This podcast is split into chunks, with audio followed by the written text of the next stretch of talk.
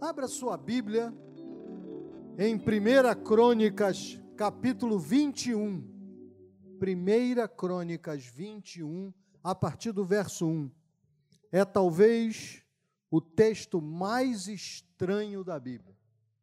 E olha que a Bíblia tem uns textos estranhos, mas esse é estranho mesmo, porque esse aparentemente não tem lógica nenhuma para nós. Aparentemente. Olha o que vai dizer 1 Crônicas 21, 1. Então Satanás se levantou, olha que coisa, Satanás, hein? Se levantou contra Israel e incitou a Davi a levantar o censo de Israel. Mas como assim? Como assim, gente? Como é que pode ser obra do diabo se levantar o censo? Como é que pode Satanás estar envolvida numa coisa tipicamente administrativa? Estranho, né? Muito estranho. Disse Davi a Joabe, que era os, e aos chefes do povo: Ide, levantai o censo de Israel, de Berseba até Dan, e trazei-me a apuração para que eu saiba o seu número. Então disse Joabe: Multiplique o Senhor teu Deus a este povo cem vezes mais. Porventura, ó Rei meu Senhor, não são todos servos do meu Senhor? Por que requer isso, meu Senhor? Por que trazer assim culpa sobre Israel? Como nós dizemos em Cascadura, what? Como assim culpa? Não mandou matar ninguém, não. Não mandou torturar ninguém. Não mandou ficar de joelho e adorar Baal. Mandou fazer o censo. Alguém poderá dizer, mas ah, vai ver que o censo era contra a lei de Deus. Não. Não mesmo. Se você olhar o, número, o livro de Números, os primeiros, talvez 11 capítulos, é um censo. Porque tinha lá quem era o cabeça, eh, quem, quantas pessoas tinha em cada família, blá, blá, blá, blá, blá. Durante um pedação da Bíblia. É um censo. Quando Israel voltou da, do cativeiro babilônico, Esdra fez levantar quem voltou. Era um censo. Quando o, o evangelista escreveu que o alimento, cinco pães e dois peixinhos, alimentou cinco mil homens, foi um censo. E em nenhum desses casos, Deus matou ninguém. Deus fulminou ninguém, Deus pesou a mão sobre ninguém. Mas olha aqui o que diz no verso 7. Tudo isso desagradou a Deus, pelo que feriu a Israel. Meu Deus, houve uma praga, porque Davi fez um censo. Sério, né? O que, que é a mensagem desse texto? Presta atenção. O que o velhinho vai falar. Presta atenção. Eu posso estar fazendo tudo certo e mesmo assim desagradar a Deus. O problema não está certo.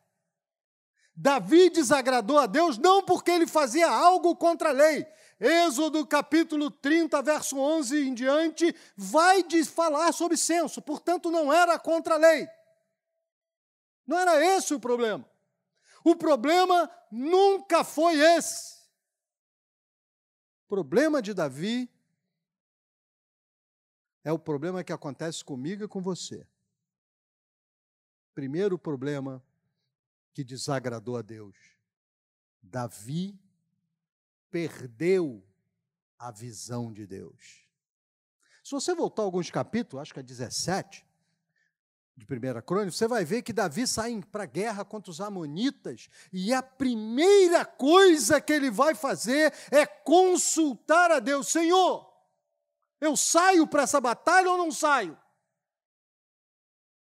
Depois ele vai para uma segunda batalha com os mesmos amonitas, e a primeira coisa que Davi faz é se pôr de joelho diante de Deus e dizer: Senhor, tu estás comigo ainda ou não? E Deus diz: pode ir. Quando Davi vai lutar com Golias, vocês se lembram qual foi a providência dele? Olha, Golias, você acha que vai me, me matar? Você está roubado, porque eu vou a ti em nome do Senhor dos Exércitos, a quem tu ofendeste. Agora, agora ele era rei. Os os seus muitos, suas muitas glórias, suas muitas vitórias, subiu para a cabeça e agora ele quer agir como rei. Ele não vai consultar a Deus, ele não vai depender de Deus, ele vai depender do número de soldados que ele tem. A confiança saiu de Deus e a confiança passou a ser o número dos seus exércitos. Deus não se irou com o censo, Deus se irou com a perda de visão.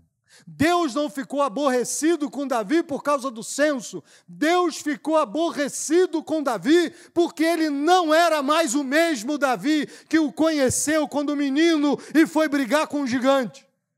Deus não se aborrece com você porque você está fazendo isso ou aquilo. Ah, por que, que eu estou fazendo de errado? Eu, isso não é errado. A lei diz que eu posso. Por quê? Porque você perde a visão.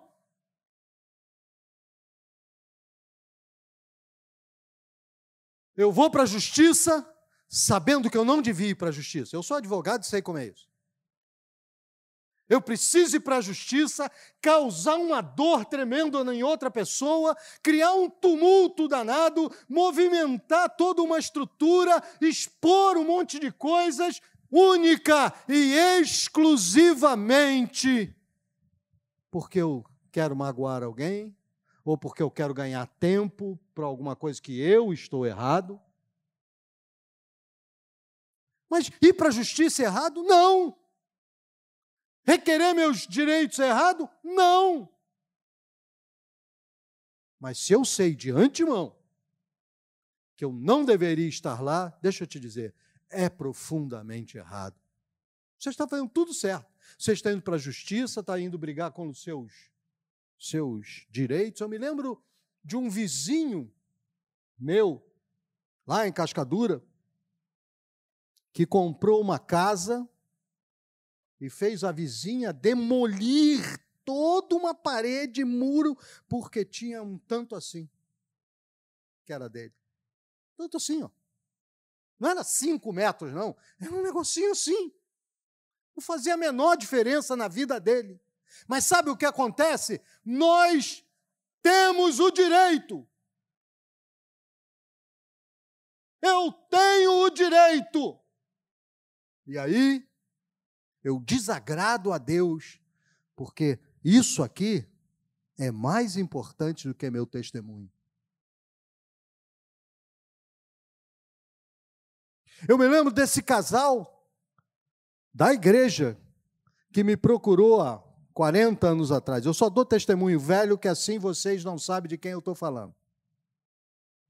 Eu nunca falo testemunho de agora, porque só se for uma coisa muito boa. Coisas ruins eu não falo de nunca menos de 30 anos. Que eu sei que ou as pessoas já morreram ou a memória já morreu. Provavelmente a memória já faleceu faz tempo. Então, esse casal me procurou e disse: Olha, nós queremos nos divorciar. E eu falei: Gente, você está doido? Por quê? Vocês têm família? Por que, que vocês querem? Não, não. Porque um falou uma palavra, o outro falou outra palavra, um engrossou aqui, o outro engrossou ali, foi engrossando, engrossando, engrossando, até que chega o momento em que diz: Eu não quero mais. E aí você pergunta: divorciar é crime? Não. Divorciar é errado? Às vezes sim, às vezes não. Mas, irmãos, será que as nossas palavras duras são tão terríveis que não é possível recuperar? E aí eu me lembro que eles foram duros. Mais uma audiência, foram na audiência. Não, não, o juiz pergunta sempre, é da lei, perguntou: não há possibilidade de, de, de haver reunião, reconciliação? Um olhou para o outro e sempre a mulher. Ô oh, bicho sinistro a mulher. Nós, nós homens temos um coração praticamente de algodão doce, mas as mulheres são muito duronas, Deus me livre. A mulher olhou e disse: Não há possibilidade. Aí o homem reagiu: Não há mesmo possibilidade. Eu chamei os dois, eu nunca vi um advogado trabalhar contra ele mesmo, porque eu estava disposto a abrir mão de tudo, honorário, tudo. Eu não queria era esse divórcio. E eu dizia, gente, você, isso não é motivo. Eles diziam, ele falava para mim em particular: se ela pedir desculpa, eu reconsidero. Aí já é homem. É coisa de homem. Aí eu ia falar com ela: olha, se você pedir desculpa, ele reconsidera e vocês não separam. Aí ela falava: eu? Quem está errado é ele? Aí já é de mulher. Eu falo lá em casa que eu estou casado há 44 anos. Há 44 anos eu não tenho razão. É uma coisa impressionante. Junto com a, junto com a, certidão de casamento, vai embora a razão. Foi embora junto. Eu ensinei lá para os meninos lá da igreja que, que vão casar, tem um grupo lá que vai casar. Eu ensinei para eles que quando a gente casa, nós homens, dizemos: Eu sou varão. Eu mando e ela não. Mas que passa assim 10 anos de casar, né, meu comandante? A gente aprende que a gente passou a ser varela. Manda um pouco eu, manda um pouco ela. Diz que passa mais cinco anos, dez de casamento, a gente passa a ser varunca. Manda ela sempre, eu não mando nunca.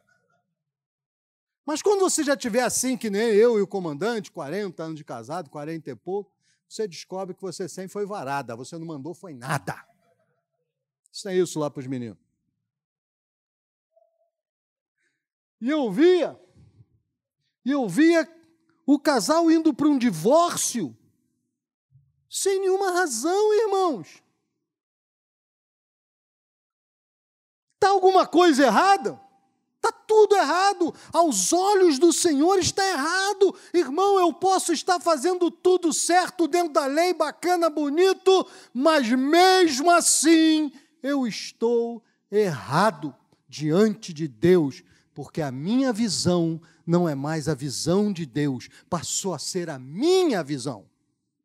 Quantas igrejas estão acabando porque o pastor tem a visão dele. E quem quiser ficar comigo, fique. Quem não quiser, ó, a porta é aquela, pode ir embora. Quantas pessoas estão caindo da fé porque insistem em manter a sua visão? Eu não estou fazendo nada errado, irmão. Não é problema de estar certo ou errado. O problema é não ter a visão de Deus. E porque Davi não tinha mais a visão de Deus, ele cometeu um segundo erro que eu e você cometemos. A sua motivação não era mais correta. Acabou a motivação. Há possivelmente duas motivações que fizeram Davi levantar esse senso. E uma delas, com certeza, era tão patente Uma dessas eram tão patentes que até Joabe, que não era um crentão, não vivia no templo, não era, não era nada, era um cara perverso, era um general danado. Mas ele já tinha aprendido ao longo dos anos que quando Davi se afastava de Deus, dava maior ingresia. Ele já tinha aprendido que quando Davi começava a fazer besteira, isso tinha uma consequência, e ele olhando, ele diz: Olha, Davi, meu rei. Opa, agora ficou parecendo baiano, né? Davi, meu rei. Ele disse: Olha, não faça isso. Não faça isso, você vai desagradar a Deus. Até ele viu. Uma dessas duas motivações. Primeira motivação, que eu e você caímos também, é a vaidade. Vaidade é uma praga nesse século. Eu venho de um. Não é que não houvesse vaidade, pelo menos era mais disfarçada. Eu me lembro do meu pai, eu garoto. Meu pai, eu não sei que eu queria alguma coisa, não me lembro o quê. E meu pai disse para mim: Meu filho, homem bonito é feio. Homem bonito é feio. Homem tem que ser feio. Homem tem que se vestir feio. Homem tem que andar feio. Homem tem que falar feio. Homem. Outro dia eu estou com Erlen, minha mulher, no Barra Shopping. Estamos andando, há algum tempo atrás. E vem um casal. Menino, com aquele cabelinho que corta, faz uns trocinhos aqui, raspadinho, cabelinho assim, cheio daquela gosma que faz o cabelo ficar duro assim, né? Aquela coisa, aquela coisa gosmenta assim, né? Eu perguntei à minha mulher se eu podia usar, ela disse: pode, mas vá lá fora, aqui dentro nunca. Comigo você não dorme com esse negócio. Minha mulher é meio radical com essas coisas. Né? Eu prefiro dormir com ela do que usar aquela gosma no cabelo. Então, tudo bem. E aí, o garoto vinha com a menina, mão dada, com aquela, primeiro, né? Malhado, marombado. Aí o cara anda, né? Quando está marombado, ele não anda mais que nem eu, né? Caidaço. Não tem mais esse meu, meu ventre tanquinho. Tanque de guerra, na verdade, né? Aí ele vinha com a menina. Cada vez que passava num espelho, ele parava e olhava o seu próprio bumbum. E eu falei, Erlen, olha o que, que é isso? Aí, lá no Barra Shopping não falta espelho, né? Aí o cara ia pá, pá, com a namorada, parava e olhava o bumbum. Parava e olhava o bumbum. Parava e olhava. Meus irmãos, o que é isso?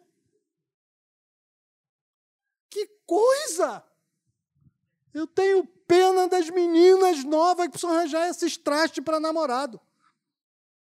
Como diziam lá em Cascadura, esta coca tem toda a pinta de ser fanta.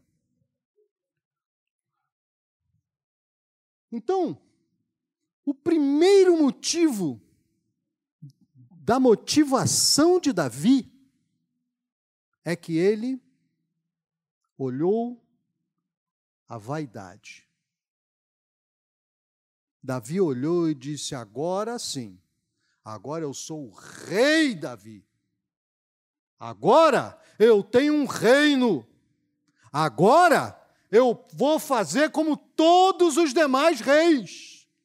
Eu não vou ficar mais nessa dependência do Senhor falar comigo. Eu não vou ficar nisso, porque isso não é um rei. Rei que se preza sabe o número dos soldados que tem. Rei que se preza, irmãos, tem um bocado de gente que está caindo da fé, porque a sua motivação é a vaidade. Ontem, na reunião de pastores, citava um irmão que foi para um jantar com outro irmão e ele sozinho falou dez minutos, não deixava ninguém falar. Eu, eu, eu, eu. Eu, eu, eu sou, eu faço, eu quero, eu posso, eu gosto, eu. Meu irmão, vaidade. E a Bíblia diz que a soberba, a vaidade, ela precede a ruína. Quanta gente está caindo, irmãos. Eu não estou falando do mundo, não, eu estou falando da igreja. Está caindo porque é vaidade que entra no coração. Eu fui procurado por um marido desesperado. Pastor, eu estou saindo de casa, minha mulher me botou para fora. Por quê, irmão? O que, que houve? Ah, ela descobriu que eu estava tendo um caso. Que besteira, que mulher braba, né? Mulher errada pra caramba. Botar o marido só porque ele está tendo caso com a mulher. Olha, veja que absurdo, que mulher braba. Aí eu falei, mas irmão, como é que aconteceu isso? Ele falou, ah, foi vaidade. Eu já estou coroa, e ela era uma menina linda. E aí eu comecei a achar muito legal. Irmãos, cuidado, irmãos motivação errada, motivação errada, motivação errada, e uma das motivações mais erradas são, sem dúvida, é, sem dúvida, a vaidade. Cuidado, porque você pode estar fazendo tudo certo, mas se sua motivação estiver errado, Deus não vai abençoar. Mas a segunda motivação é interessante é que cada vez que se fazia, segundo Êxodo capítulo 30, verso 11, 12 e diante, toda vez que havia um censo, tinha que se pagar um imposto. Sentiu o lance? E agora eu sou o rei, eu faço o censo, todo mundo paga o imposto. Sentiu? Você acredita que político faz essas coisas? Eu não acredito. Deus me liga, nenhum deles faz. Né? Davi parou de pensar como homem de Deus e começou a pensar como um político. Ele parou de pensar como alguém que dependia de Deus e passou a pensar como todo mundo pensava. Muitos de nós está fazendo tudo certo, mas além da motivação vaidade, está tendo a motivação eu vou me dar bem. E eu vou me dar bem, custe o que custar, haja o que houver, ocorra o que ocorrer. E se eu causar tristeza em alguém, amargura em alguém, coisas assim em alguém, pode ter certeza, não estou nem aí motivação errada. Nossa motivação tem que ser: eu quero servir ao Senhor. Por isso eu vou fazer isso, aquilo. Vou contar uma história que eu acho que já contei aqui, não tenho certeza. Quando eu estive morando em Recife, me contaram a história desse irmão milionário, um dos homens mais ricos da, do Nordeste. E ele orou diante de Deus e disse: Senhor, tu tens me abençoado de uma maneira, né? E ele disse: Senhor, que que eu, como eu posso te servir? Eu não sei pregar. Erro número um. A gente acha que servir a Deus é pregar. Há uma pregação que você não precisa abrir a boca, se chama vida. Vida. A sua vida fala tudo. Acredite, as pessoas estão olhando para você e já têm uma, uma opinião formada. E eles vão falar, mais cedo ou mais tarde, eles vão dizer para você, como aconteceu comigo essa semana. Eu fui pegar lá, sei lá o quê, eu quero isso e faça rápido. Fala, eu sempre brinco com todo mundo, é, eu vou comprar alguma coisa e no supermercado todo mundo já me conhece. E aí eu chego, olha, faça isso antes que eu fique nervoso. Que se eu puxar meu 38 vai ser difícil o negócio aqui. Falo sempre assim. Aí o pessoal ri.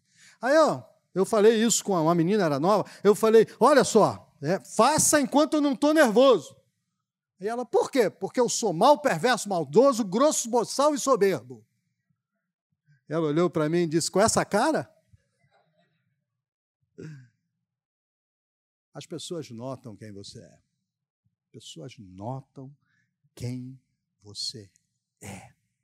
E se seu coração é servir, Deus vai te abençoar. Esse homem orou, Senhor, como eu posso te servir? Domingo ele vai ao culto.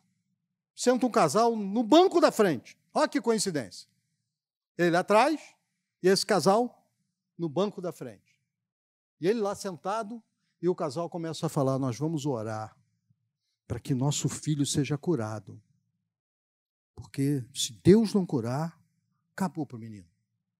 Ele ficou interessado. E, o, e uma moça, a mulher falava: Olha, quando vier a hora da oração, vamos lá na frente. Porque Deus precisa abençoar, porque senão ele vai morrer. E ele acabou o culto, teve um momento de oração, eles foram lá na frente, sentaram. Ele perguntou: Olha só, desculpe. Sentei aqui, vocês sentaram na frente, eu ouvi que vocês falaram sobre seu filho que está doente. Ah, é verdade, meu irmão. Está com uma doença, um câncer muito raro. E esse câncer só é tratado em Houston. Nós não temos dinheiro para isso. Nós precisamos que Deus opere. Eu não temos dinheiro. Ele olhou para ele, tirou um cartão e disse: amanhã, 10 horas. Hoje é domingo. Amanhã, 10 horas, liga para esse cartão, pede para falar comigo. Eu preciso falar com vocês amanhã, 10 horas. Dia seguinte, ligaram, né? Oi, fulano e tal. Ah, oi, tudo bem? Aqui é, é, é aquele casal, fulano e Beltrano, que estava conversando. Ele falou: olha, eu pedi para vocês ligar para me dar tempo. Ó, tirem o passaporte para ir para Houston, porque eu já marquei com o médico em Houston. Eu vou pagar o tratamento, eu vou pagar a internação, eu vou pagar a hospedagem, eu vou pagar tudo para vocês. Aí você vai dizer: ah, coitado, perdeu um dinheirão. Logo depois, houve um outro negócio melhor para ele, ficou mais rico ainda. Irmãos, começou a vida desse homem, começou a ser, ele era um sujeito que ele queria, o pessoal queria fazer um retiro e não tinha dinheiro. Pensava, para não fazer mais negócio de, de, pagamento de retiro aqui, eu vou lá. Foi lá e alugou por um ano inteiro um sítio que tinha lá perto para fazer o tal do retiro. Eu pago. Depois ele comprou o terreno da igreja e deu de presente para, olha, eu pago. Ele, o dinheiro dele começou a ser usado para essas coisas, porque Deus abençoa quem quer servir. Mas Deus não abençoa quem é malandro, quem é esperto. Deus. Eu, eu me lembro que minhas filhas eram pequenininhas e eu falava para ela, minha filha, quando Jesus voltar, vai ter uma fila enorme. E você vai perguntar: que fila é essa? Ele vai dizer: essa é a fila dos malandros, tudo indo para o inferno. E vai ter uma fila pequenininha. Vai perguntar: que fila é essa? Essa é a fila dos otários, estão tudo indo para o céu. Irmãos, se prepare para ser tido até mesmo como otário, não tem problema. Mas tenha a motivação que agrada o Senhor. Caso contrário, você vai estar certíssimo, mas vai entrar naquela fila cumpridona lá. Terceira coisa, perdeu a visão, motivação errada, e a última das coisas, todos nós fazemos isso, forma errada. Novamente, Êxodo capítulo 30, verso 11 em diante, vai dizer como era para ser feito o censo pela lei do Senhor. Vê se Davi se preocupou com isso. Quem tinha que fazer o censo era o sacerdote. Quem tinha que fazer o censo não eram os oficiais dele, mas Davi não estava nem aí. Ele mandou: você vai fazer, Joabe, vai você, vai você, vai você, e fez o censo como ele achava que tinha que ser. Meus irmãos, muitos de nós estão atravessando luta porque estão fazendo a coisa da forma errada, fora do propósito, fora do tempo, fora da hora, fora de tudo. E por causa disso, você chama para a sua vida lutas desnecessárias. Perdeu a visão, motivação errada, forma errada. Eu agora vou sair daqui e vou dizer umas verdades para ele. Vai. Eu vou lá falar umas verdades. Forma errada. Forma errada. Eu vou falar, ó, custe o que custar, goste quem gostar. Forma errada. Eu vou fazer porque eu sou assim. Forma errada. Você quer resolver uma coisa? Joelho no chão. Pergunta a Deus. Primeiro, Senhor, eu devo. Essa é a primeira pergunta, eu devo. Segunda, é hora. Terceira, como? Eu devo, é hora. Como eu vou fazer? Como eu vou fazer? Irmãos, não basta você estar certo. Você tem que estar agradando a Deus também. Não basta. Esse, essa, esse é o, o motivo de nós termos alguém que nós chamamos de Senhor.